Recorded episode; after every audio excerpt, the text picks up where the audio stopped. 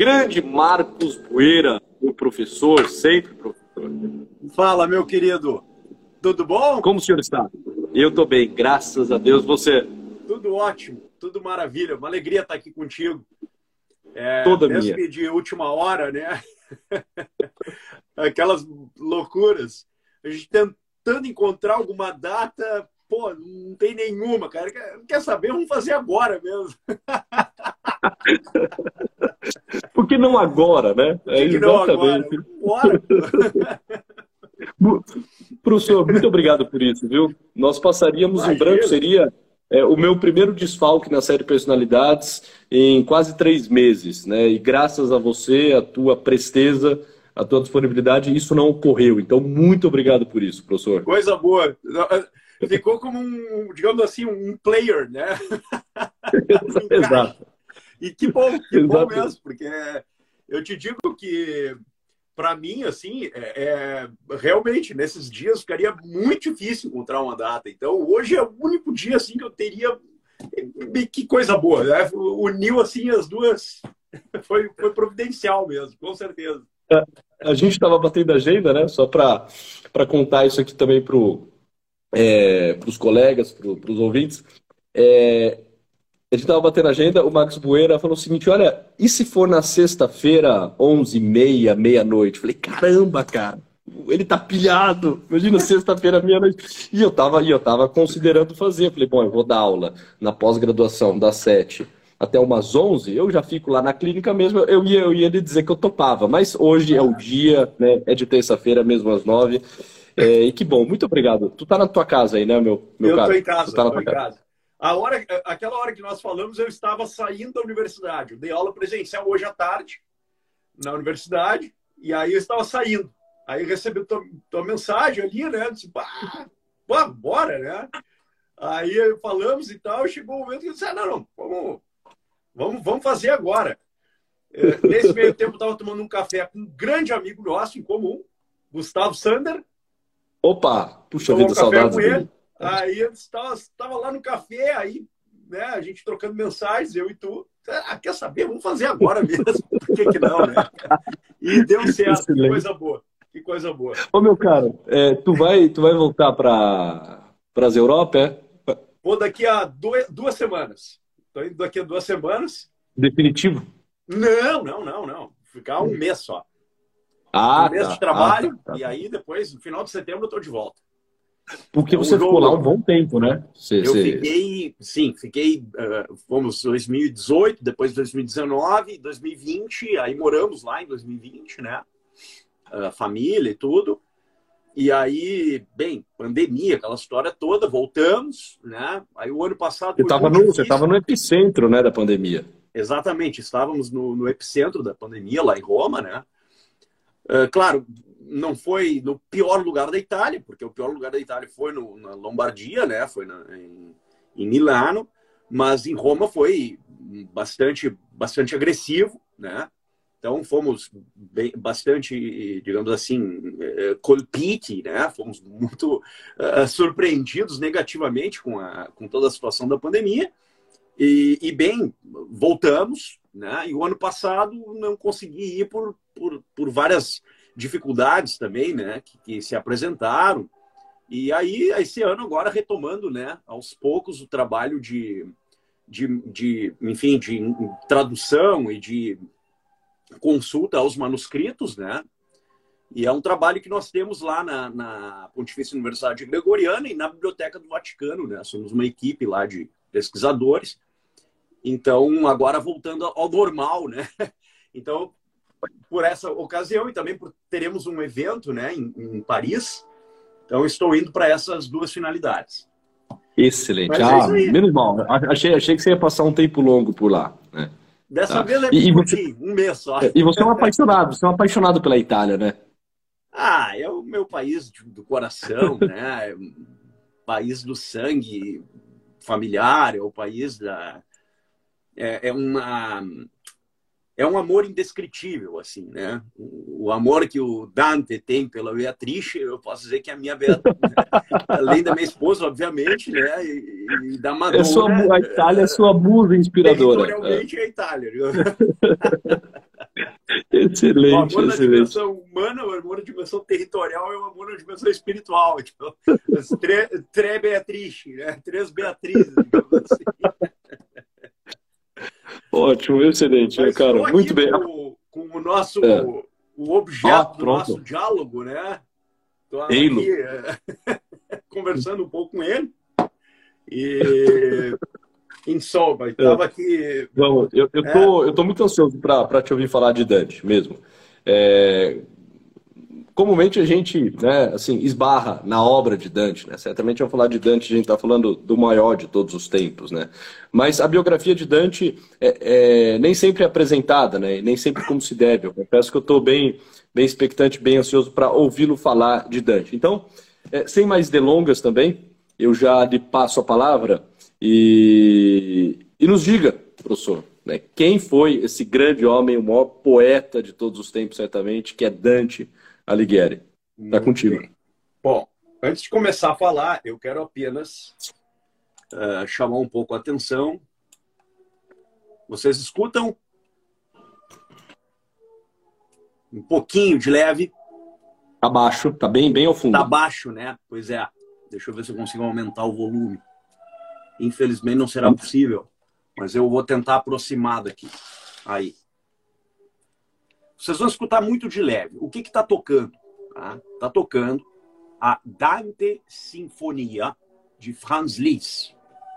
É uma obra extraordinária, onde o Liszt expõe tá, nessa sinfonia os três lugares da comédia numa ordem sucessiva né, e respeitando a narração de Dante. Então, Liz, com as imagens de Gustave Doré, né, que são as melhores representações em pintura que nós temos da obra do Dante, tá? e a própria comédia, que é, eu diria assim, a maior obra poética de todos os tempos. Né? Talvez comparável aos gigantes da ars poética na antiguidade, especialmente Homero e Virgílio, né? mas o Dante parece que, além de ter ido, além de, obviamente, ter em alguma, em alguma medida superado os dois principais poetas da antiguidade, ele vai além justamente porque estabelece uma, uma aliança entre matéria e forma, entre a forma da ars poética e a matéria subjacente, de uma forma, eu diria, perfeita. Tá? Tanto que muitos grandes pensadores da humanidade o consideram, talvez, um dos daqueles que certamente chegaram né, nos graus máximos da genialidade humana. E certamente o Dante é um desses. Tá? Vejam, não quer dizer que o Dante tinha destinado a vida dele apenas para uma vida intelectual, uma vida de estudos, uma vida contemplativa. Nós estamos falando de um de um tipo, uma, de, um, de um personagem aqui que teve uma vida, eu diria, fantástica e cheia de inúmeros desafios que não se resumem apenas a desafios intelectuais, a desafios no âmbito especulativo e no âmbito produtivo da arte poética, mas desafios que se colocam na própria forma de vida e na própria condição de existência do Dante, especialmente no final da vida. Porque lembremos que o Dante tem uma carreira política e participa ativamente né, uh, das corporazioni uh, de arte e de mestieri em Firenze, né? As corporações de arte e as corporações de mestres, digamos assim, que era exatamente o lugar da elite intelectual e política da cidade assim como nos demais principados italianos era usual esse tipo de prática, as chamadas corporações que outra coisa não eram senão uh, o que no passado eram os clubes de cavalheiros, né? aquilo que no romantismo nós chamamos de uh, clube de, clubes, as, chamemos assim, as, as House of Lords, né? no passado eram chamadas as corporações de artes e de ofício. E o Dante, obviamente, participava, assim como também alguns de seus mestres participaram dessas corporações. Né? Lembremos aqui do grande Guido Cavalcanti, que, para além de ter sido um poeta, foi também, obviamente, um grande intelectual, um filósofo? Um filósofo de escola. Né?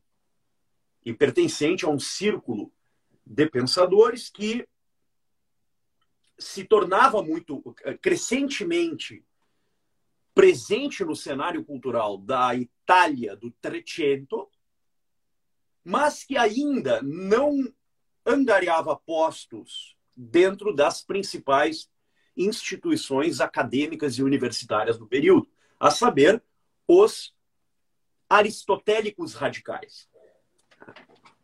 Isso será importante saber porque mais tarde o Dante terá relações com o aristotelismo, e especialmente com a, as escolas de Pádua e de Venécia, onde estavam os naturalistas, ou os filósofos aristotélicos radicais, como eram chamados, durante o Trecento e também o Quattrocento na Itália. Dante tem uma vida extraordinariamente fascinante sobre muitos aspectos. Eu posso falar que, eh, de alguma forma, eh, eu vou brincar aqui, por favor, né? É uma brincadeira.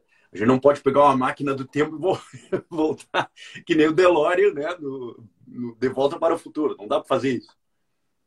Mas quando nós visitamos alguns lugares onde essas pessoas viveram, uh, nós conseguimos aqui, desculpem a, a, a brincadeira, mas nós conseguimos como que respirar o ar respirar o lugar, sentir o lugar. É uma percepção sensível que, de alguma forma, nos joga lá dentro do contexto de vida, de existência do, do da pessoa. Né? E eu pude visitar a casa do Dante em Florença né, algumas vezes, e em Roma eu morava perto da casa do Dante, o que significa dizer que praticamente todos os dias eu passava em frente à casa onde viveu Dante Alighieri, em Roma. Né? E onde ele compôs muitas obras. Inclusive, isso é bastante discutível na biografia dele, mas supostamente uma partezinha pequena da comédia ele teria composto né, eh, justamente nesse lugar, que hoje fica uh, na entrada do bairro Trastevere, né, na porta do, do rio uh, Tevere, né, fica exatamente entre o rio Tevere e a entrada do bairro chamado assim em Roma Trastevere. Né?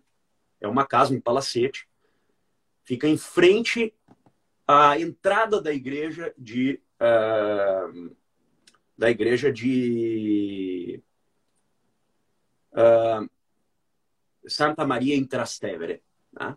A entrada para essa igreja fica exatamente na mesma direção horizontal, né? na, na parte oposta da casa onde morou o Dante. O Dante tem uma vida curiosa. Ele, uma carreira política, digamos assim, recente, já jovem? Apesar, eh, obviamente, de ter dedicado-se a uma educação no sentido clássico. Né? Dante cursou as artes liberais, Dante absorveu toda a educação grega e latina. Além disso, um grande leitor também dos poetas antigos, Dante dedicou-se ao estudo de outras artes, mesmo artes que não são tão usuais, né, para quem dedica-se à poética, como por exemplo a medicina. E para além disso, também Dante, né, não vou dizer que foi um grande filósofo, mas estudou profundamente a filosofia e tem inclusive uma obra de filosofia, que é o Convívio. Né? uma obra de, eu diria assim, de extrema argúcia intelectual. Não é uma obra de gênio filosófico, como será, por exemplo, a comédia para poética e outras obras poéticas do Dante para a ars poética. O Convívio não é uma obra de gênio, mas é um extraordinário resumo do que era a filosofia de Platão e Aristóteles. Tá? Então, os principais temas da filosofia, especialmente da filosofia moral, da ética, tá? mas também em outras partes da filosofia, alguma coisa da física, da lógica, nós podemos perceber na leitura do convívio. Há realmente, eu diria assim, uma genialidade ímpar no nosso autor. É um autor de grande, grandíssima capacidade intelectual. Eu tenho aqui em mãos algumas obras que são de fundamental importância na vida e na carreira intelectual do Dante. Uma delas, que é muito importante e que não é tão falada, eu não sei sequer se tem tradução para o português, deve ter, mas eu, eu desconheço. A tradução que eu uso, na verdade, né, é essa aqui. Porque essa é uma obra que o Dante escreveu em latim para mostrar a superioridade da língua italiana. Esta aqui, De Vulgare Eloquência. Tá? Então, o que, que significa eloquência vulgar? Significa uma língua vulgar. E o que, que é uma língua vulgar? É uma língua, digamos, que tem natureza ordinária, é praticada pela comunidade humana e supostamente não teria uma estatura científica equiparável ao latim e ao grego. Pois o que, que o Dante faz? O Dante escreve o De Vulgare Eloquência para mostrar, escrevendo em latim, que a língua italiana era capaz de expressar científica e filosoficamente os temas mais altos das artes e da filosofia, tal qual a língua latina o fizera por séculos, até o próprio Dante, até o Trecento. Não à toa a língua latina, a língua italiana, já era praticada por alguns dos chamados poetas provençais. Lembremos de Brunetto Latini, Vittorio d'Arezzo e outros. Não, era, não é que era uma novidade, mas a novidade em, si, em questão não está exatamente no uso da língua italiana para a composição, digamos assim, culta da poética, da, das obras poéticas, mas justamente a, mo, a mostragem, a demonstração, no sentido uh, não tão logicamente exigente da palavra demonstração, mas a demonstração de que a língua italiana era uma língua sintática e semanticamente capaz de expressar a ars poética na sua acepção mais alta. De modo que ele vai mostrando por meio de uma narração extraordinariamente interessante, porque coteja elementos da poética e da prosa com aspectos de antropologia. Por exemplo, as dimensões da alma. Quais são as faculdades da alma? E quais são as relações entre as faculdades da alma? Entre o plano dos salos, que é o plano da biológico do ser humano, as faculdades é, sensitivas, as faculdades nutritivas, o plano do Vênus, que é o problema do apetecível, então, as faculdades apetitivas, a ira, a concupiscência, os seus atos correspondentes. Como tudo isso é envolvido na composição de uma obra poética e como essa dimensão é fundamental. Bom, Claro, na arte retórica, na arte retórica isso fica evidente, mas na arte poética, como que nós vamos costurar as coisas? Como que nós, como será possível mostrar que em uma dimensão de linguagem que é suficientemente possível e universal, como é a poética, você lida adequadamente com temas dessa natureza. E aí sim, a dimensão mais alta, que é a dimensão da virtude. A ideia de virtude aqui como a dimensão mais alta do, dos hábitos humanos. Os hábitos uh, apetitivos, a ideia do apetite reto, e os hábitos intelectivos, a questão das potências espirituais mais altas, especialmente o intelecto e a vontade, a vontade e a memória. De modo que há uma arquitetônica das faculdades humanas e uma arquitetônica na composição da obra poética, de modo que há ali uma equivalência entre os dois mundos.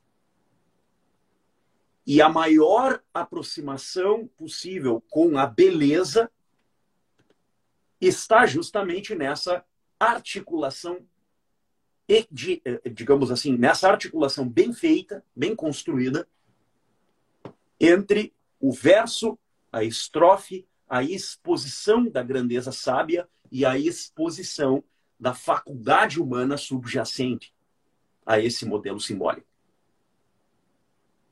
De maneira que o símbolo, a relação, digamos assim, do signo com o significado, supõe uma relação de harmonia e proporção, em que o símbolo é capaz de expressar uma matriz de significações, uma matriz de, intelecto, de intelecções, que vai, à medida em que o leitor aproxima-se das camadas mais profundas desse mesmo símbolo, o leitor vai deparando-se com uma dimensão mais profunda da beleza que está fora de si e em si simultaneamente. E daqui a grandeza da obra. E é esse chamado que a língua vulgar é capaz também de fazer. E como que o Dante vai provar aquilo que na, na teoria na, da eloquência vulgar ele defende como um predicado, digamos assim, possível para a arte poética. Ele vai mostrar isso na própria obra poética dele. E aqui nós temos duas obras de fundamental importância. Para além das rimas, para além de outras obras importantes do Dante, duas são muito importantes, eu diria. Uma, que é Vita Nova, tá? a Vida Nova, que é uma obra de gênio, e a outra, que é a mais conhecida, a Comédia, ou, como diz o nosso Boccaccio, a Divina Comédia. Tá? O nome original dessa obra é Comédia, e o Boccaccio introduziu a expressão divina, né? justamente em razão do incomparável andar a qual chegou o nosso autor. Tá? Veja que traduzir uma obra como a Divina Comédia ou a Comédia é algo realmente muito difícil. É de uma dificuldade talvez infindável. Tá? Já traduzir a Vida Nova é um grande desafio, que é uma obra menor. Mas traduzir a comédia, de fato, é um desafio, eu diria assim, premente.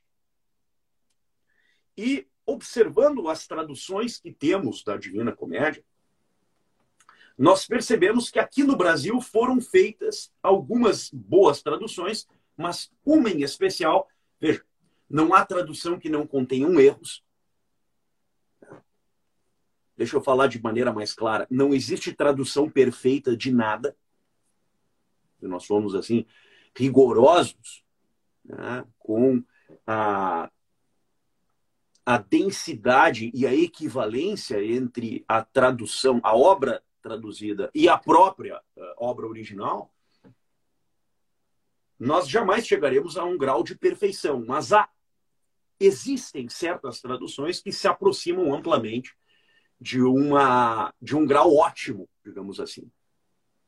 E essa tradução que, nos, nos, que fez o Xavier Pinheiro é, de fato, uma joia que saiu pelo Círculo de Literatura Clássica.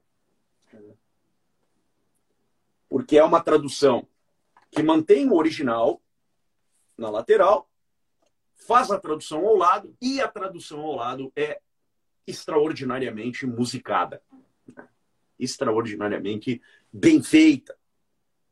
Tá? Há situações que são mais conhecidas da vida do Dante, a sua paixão indelével por Beatrice. Tá? E uma certa transposição simbólica entre a imagem de da Beatriz real com a Beatriz ideal e com a imagem da Madonna. Ou seja, como nós podemos fazer uma, digamos assim, interseção simbólica entre a imagem da Beatriz, mãe de Deus, a imagem ideal da Beatriz, né? Mãe da história, e a imagem da Beatriz, objeto da paixão de Dante Alighieri. E veja que muitas figuras despontam nisso. A comédia apresenta uma narração cuja composição é interceto. Então, é A, B, A, B, C, D, C, D, C, e aí por diante. Então, há uma estrutura interceto na comédia. E essa estrutura interceto vai permitindo uma passagem de um horizonte simbólico ao outro.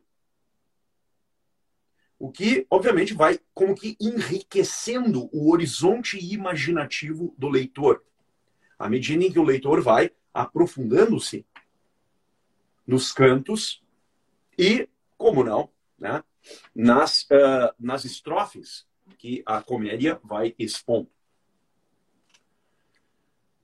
Assim como Virgílio expunha na Eneida uma certa narração itinerativa, ou seja, uma narração que supõe uma, uma colocação né, artificial do próprio leitor na obra, o Dante também nos convida a fazê-lo à medida em que ele próprio é guiado por seu mestre, um mestre com quem ele não convivera, mas de quem ele tudo aprendera. Este mestre é Virgílio. E não à toa Virgílio é o mestre. Virgílio é o poeta da Roma, o poeta do império, o poeta da civilização ocidental.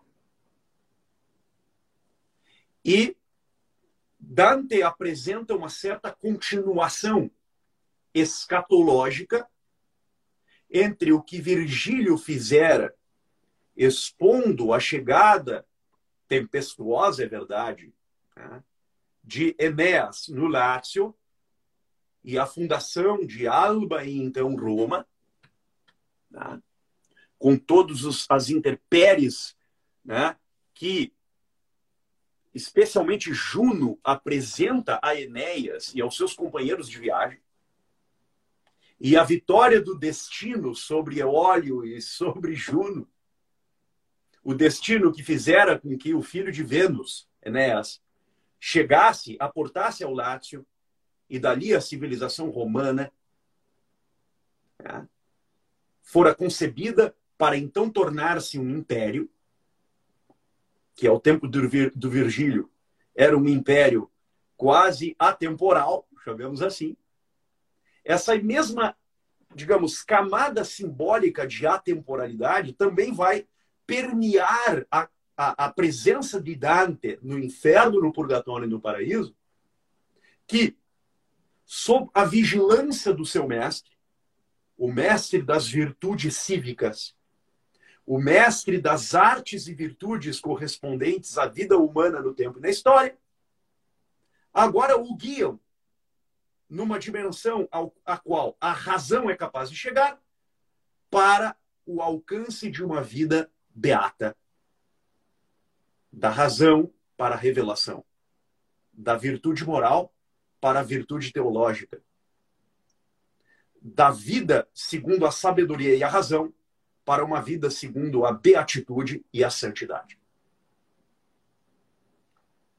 De Virgílio para Dante. Veja que curioso é isso, porque esse tipo de interação simbólica vai aparecer em todos os cantos da comédia. Se nós abrirmos quaisquer um deles, nós vamos certamente nos deparar com isso. Posso aqui arbitrariamente abrir, sei lá, vou abrir aqui em qualquer um. Tá? Abrir aqui, e não à toa um que eu gosto muito, que é o canto décimo do paraíso.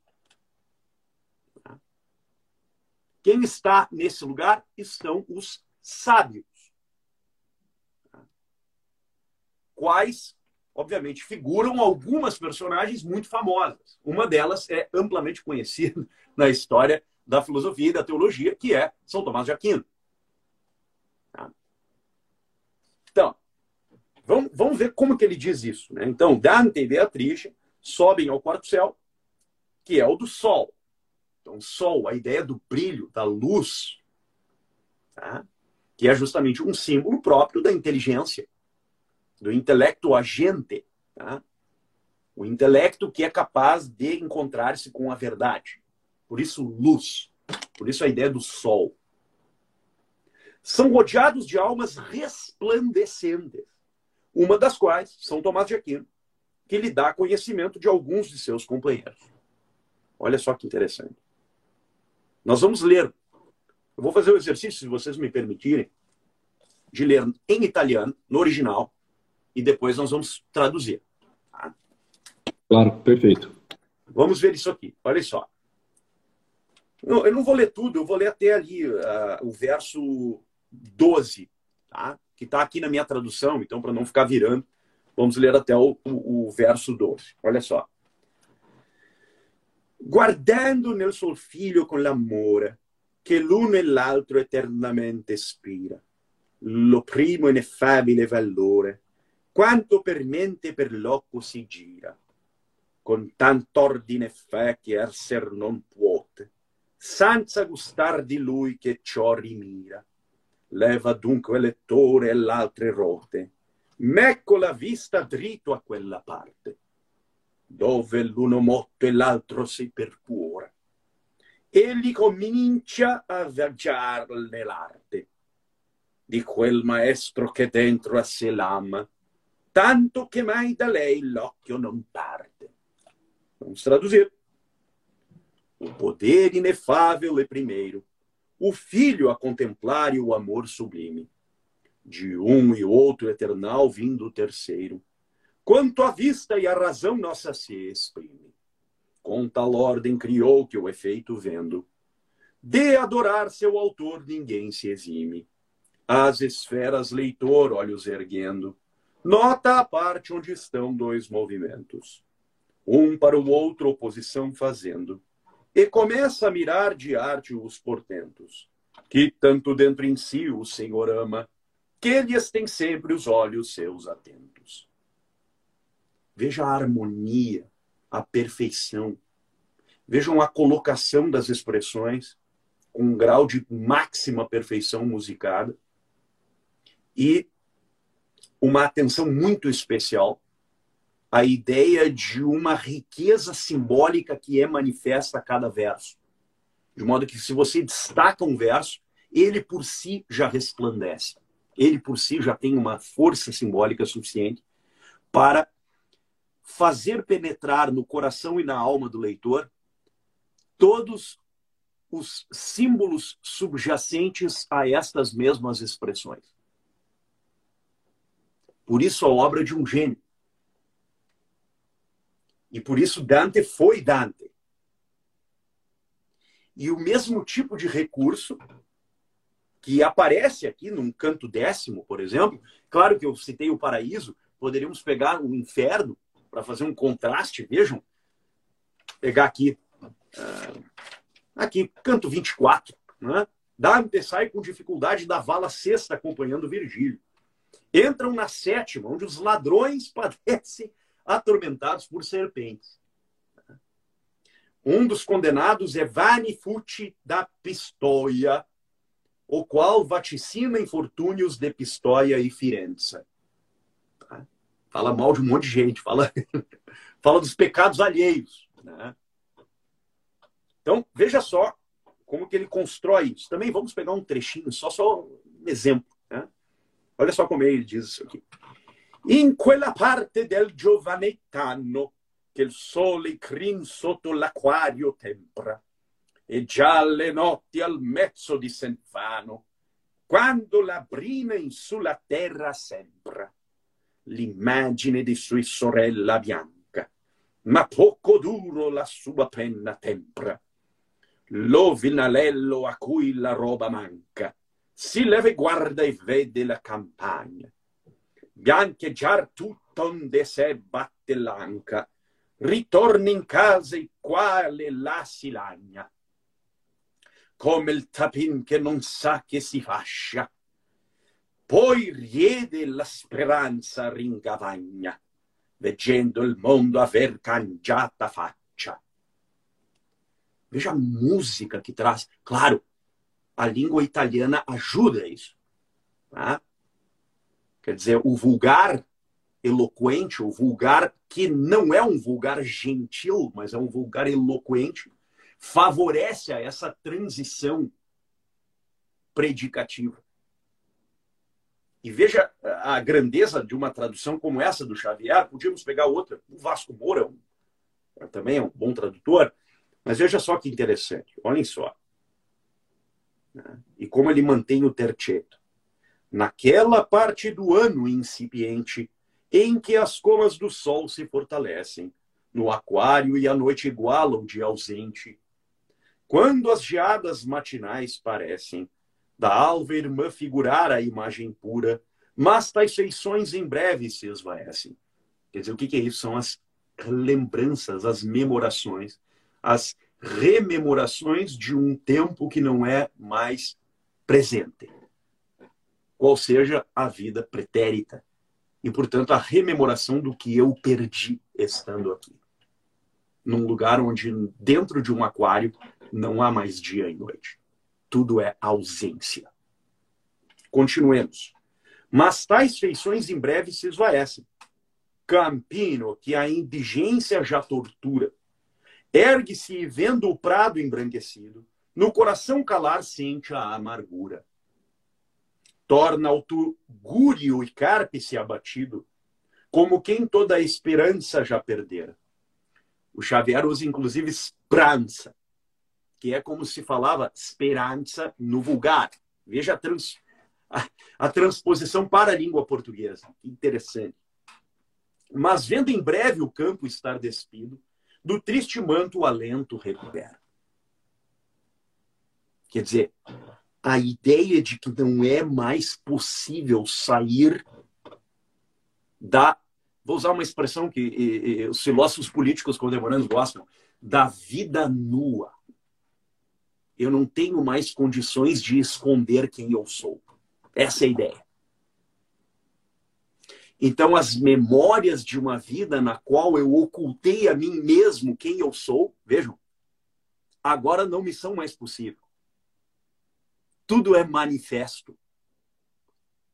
Todo o meu eu biográfico, histórico, existencial, toda a parte mais, digamos assim, oculta de mim mesmo é manifesta, é jogada para fora de mim nesse instante no qual a ausência e não a plenitude reinam ad eternum nessa condição infernal. Veja quão profundo é isso. Porque nós estamos lidando, e aqui que é o grande desafio, com uma dimensão que é, por definição, inefável, supondo estados imaginativos cujos juízos, cujos julgamentos, cujas decisões são feitas a partir de critérios que são designados, são selecionados a partir da vida que eu tenho aqui agora, na história, e não uma vida fora do tempo. Então é mais ou menos assim: isto aqui que está sendo exposto é muito mais pleno do que as palavras humanas são capazes de expressar. Mas o máximo a que é possível o intelecto humano chegar é este. e não outro. Veja que coisa fantástica isso aqui. Então, o máximo ao qual nós podemos chegar com um vocabulário metalinguístico, chamemos assim, né? o pessoal da semiótica adora isso aqui, com uma metalinguagem né, intelectualmente a mais inefável possível, pois bem, o Dante o fez com esta obra. Porque nós não podemos ir além disso. Todo o resto ou são derivações disso, e muito provavelmente menos perfeitas do que isso que ele fez. Porque tomemos isso base, por base. Atrás disso aqui estão Homero, Virgílio, Aristóteles, Platão, os filósofos gregos, os poetas gregos e latinos, Ovídio, Horácio, Eurípides, Sófocles, os grandes, os gigantes estão atrás disso. E assim como Virgílio, ou Ovídio, ou Homero, ou Exildo foram gigantes, cada qual ao seu tempo e dentro das suas condições, e dentro do conjunto simbólico presente na obra de cada qual, o Dante pode ser visto como uma espécie de aglutinador do que há de mais rico e complexo nessa dimensão simbólica que o antecedeu na arte poética grego-latina. Grega e latina. De modo que o que ele faz aqui é expor com um grau máximo de perfeição. E não à toa é chamado il somo poeta. O extraordinário, o soberano, ou sumo, ou maior poeta da língua italiana. De todos os tempos. E talvez o maior de todos os tempos, em todos os tempos. O que, do meu ponto de vista, pode ser dito. Nós, uh, veja que uh, vocês me, me eu, eu, peço realmente assim, eu peço desculpas porque falar desse autor é, é pessoalmente assim, para mim pessoalmente, é, é uma coisa muito mais profunda do que falar de qualquer outro pensador. Porque Dante e Dostoiévski desempenham na minha vida pessoal uma, uma força e uma. Eles exercem dentro de mim uma força que por vezes eu não consigo sopesar e nem tampouco resistir. Seria muito difícil explicar como que isso acontece. E eu nem teria essa pretensão de fazê-lo, eu não tenho pretensão de fazê-lo de jeito nenhum. Tá?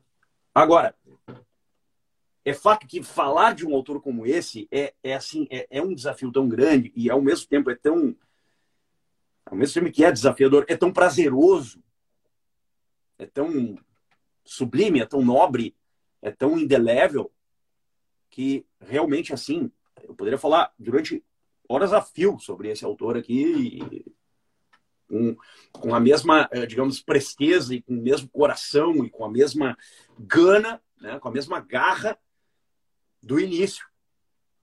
Né? Por exemplo, a gente pega aqui na Vita Nova, olha que, que coisa linda isso aqui, deixa eu ver se eu acho. Algumas das passagens que eu reputo assim ah, mais belas né, da, da obra de Dante. Tá? Olha como é que ele diz isso aqui.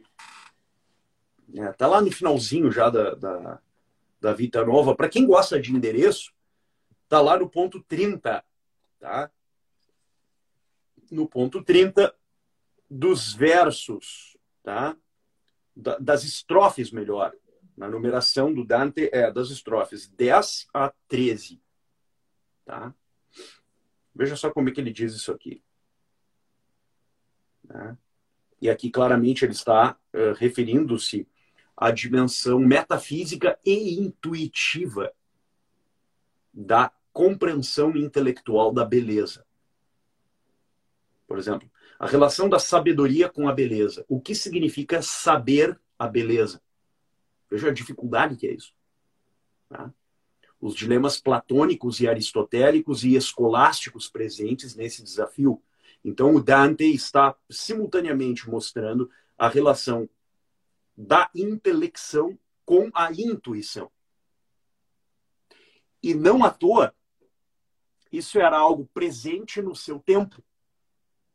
Porque esses debates sobre a operação intelectual e a faculdade intuitiva uh, negada ou afirmada dentro da teoria do conhecimento nas ordens religiosas, especialmente entre os franciscanos e os dominicanos, havia uma guerra disso.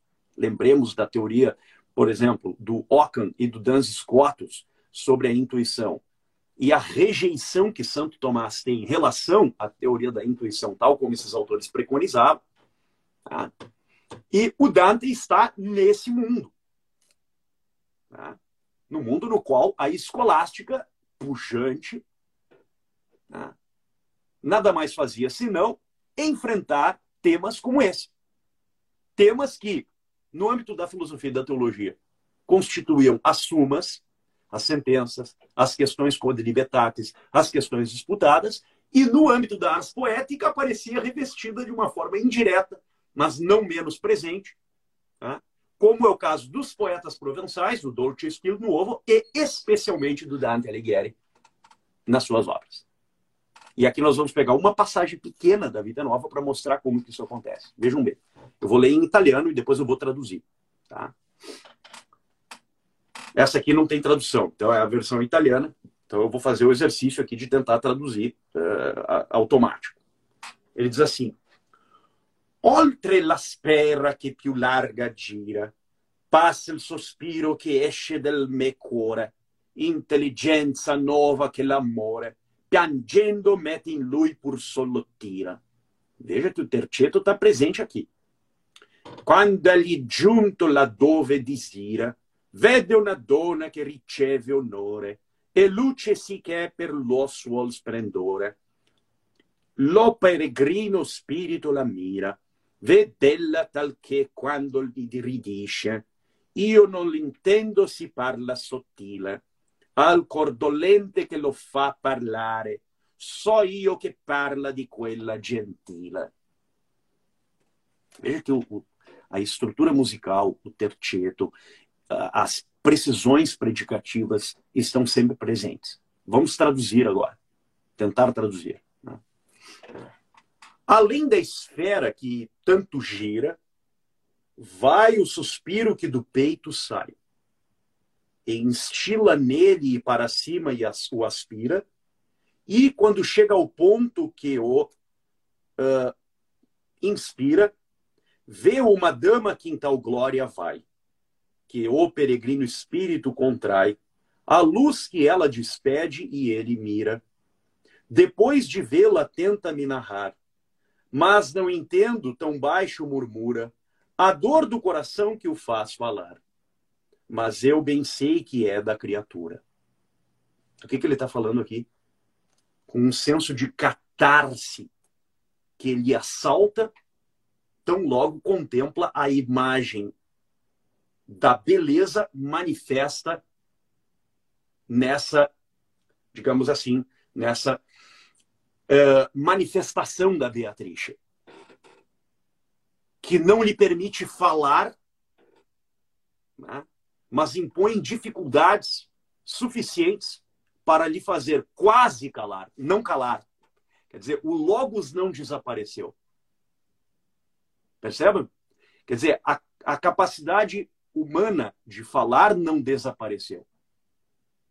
Mas tamanho tal era a experiência catártica da presença da beleza que a linguagem humana, de, de, digamos assim, perdeu força para dar vazão a uma outra linguagem.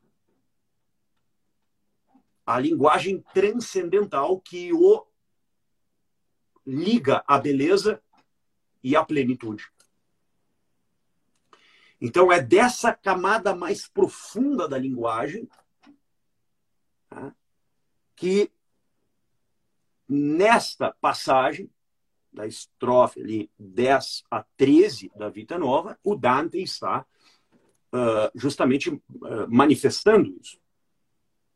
E aqui há tantos desafios, digamos assim, simbólicos, se nós fôssemos, obviamente, aprofundar apenas nessa, nessa passagem, que uh, realmente assim é de uma grandeza inefável.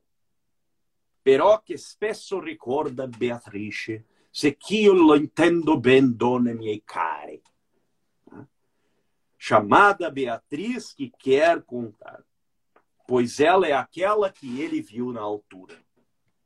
Então, ver na altura, né? Veja a imagem da beleza e da sabedoria, as relações analógicas que se podem uh, apresentar na relação que se estabelece entre uma dimensão inefável da inteligência agente e uma dimensão inefável da estimação a gente do ser humano. Então, como o ser humano é, de alguma forma, carregado para essa dimensão.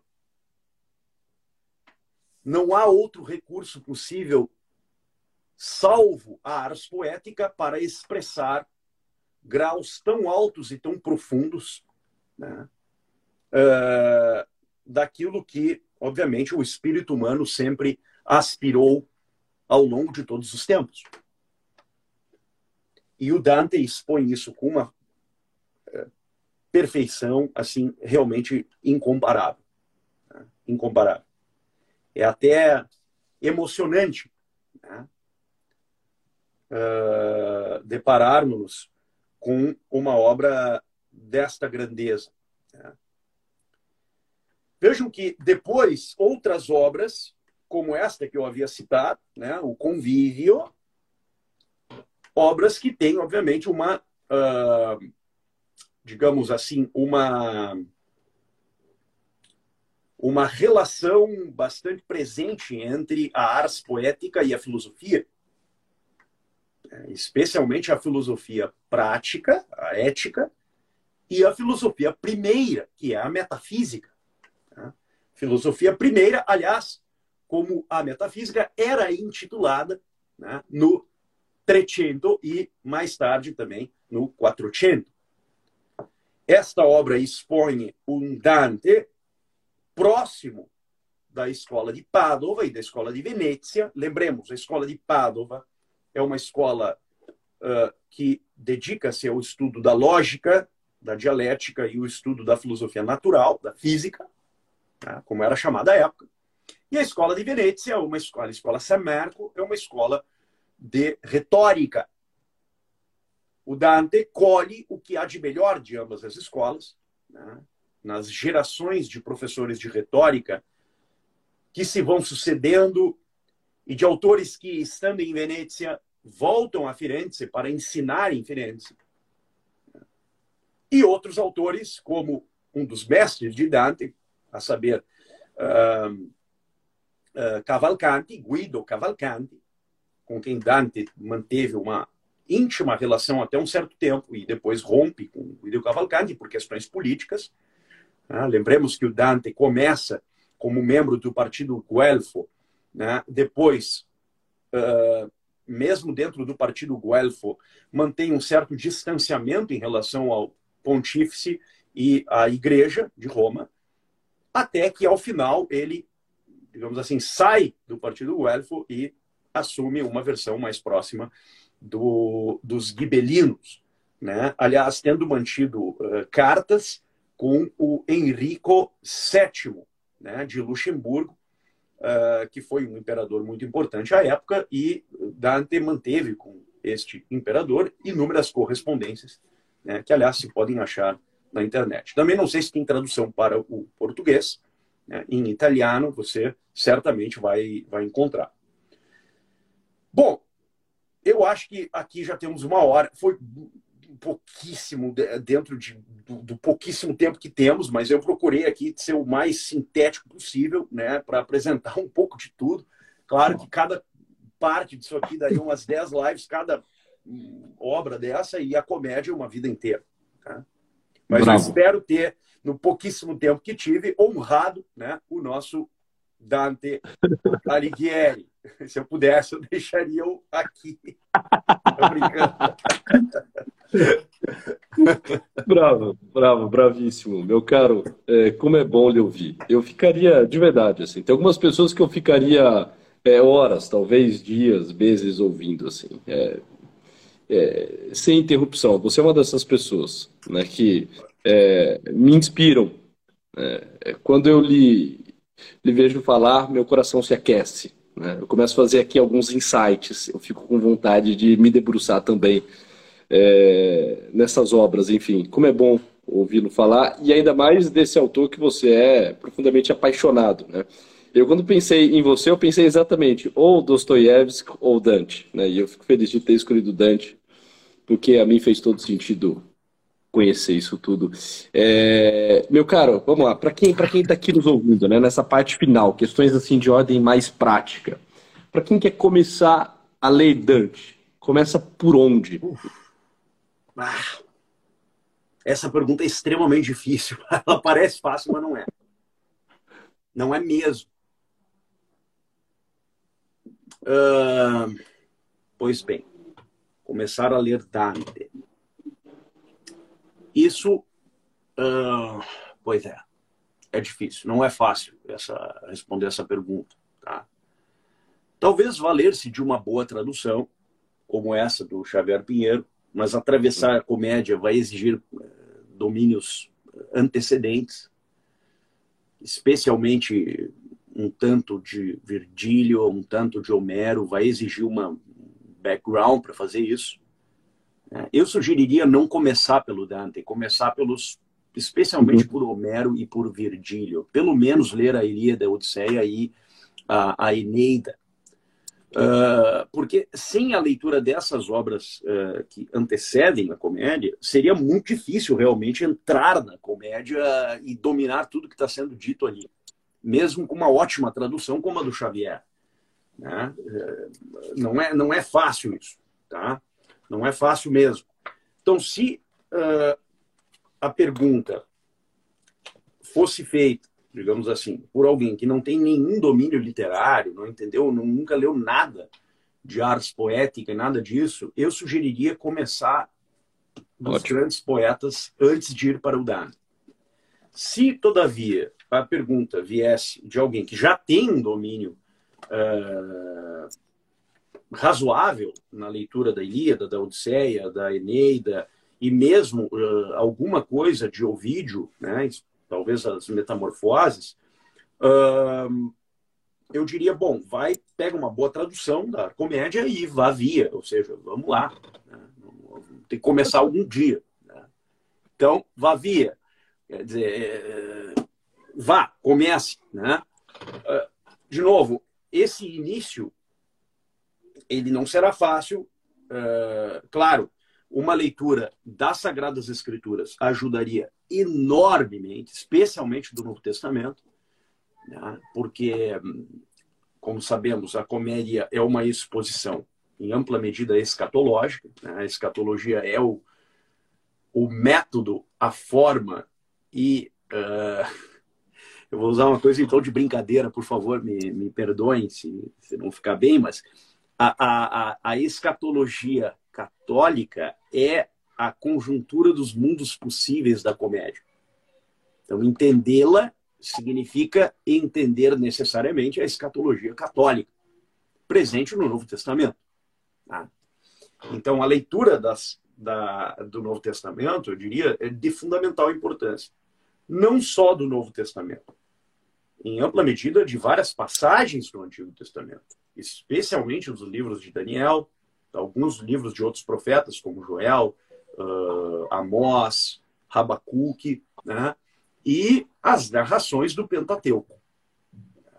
Uma leitura como essa e de alguns salmos, como o Salmo 2, o Salmo 89, o Salmo 46, situaria o leitor de modo mais uh, indicativo? Digamos assim, situaria uh, dentro de um uh, de um lugar, de um posicionamento privilegiado para a leitura corrente da comédia. Tá? É claro que a comédia pode ser lida de diferentes formas. Para quem domina absolutamente a arte poética, os exâmetros, etc., os intervalos, essa leitura eh, certamente trará uma, um, digamos assim, um preenchimento, um enriquecimento significativo para quem o fizer, tendo em vista um certo domínio, domínio, desculpem, formal da ars poética. Tá? O domínio dos intervalos, o domínio da composição, o domínio dos exâmetros, né? o aspecto musical da arte poética, uh, tudo isso, obviamente, trará um enriquecimento ainda maior. Então, o que, que se quer dizer com tudo isso? Há graus de. Uh, há níveis de profundidade presentes nessa obra. Tá? Há níveis de profundidade presentes nessa obra. E nós temos hoje, né, deu graças, grandes professores de literatura, grandes professores de gramática, grandes gramáticos né, no Brasil, uh, e pessoas que poderiam, talvez, uh, né, aqui, todas elas, uh, poderiam aparecer como uma espécie de Virgílio para aqueles que têm essa, essa pretensão. Tá?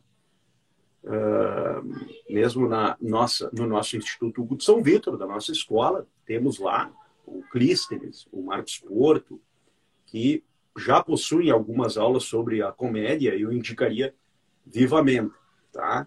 Vivamente. Ah, professor, o senhor não quer dar um curso? Eu não tenho tempo para isso.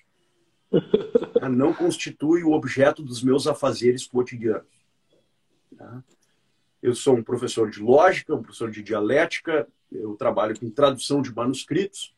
Né? Ah, eu não. Eu também não tenho, nesse momento da minha vida, eu não teria tempo de fazer isso.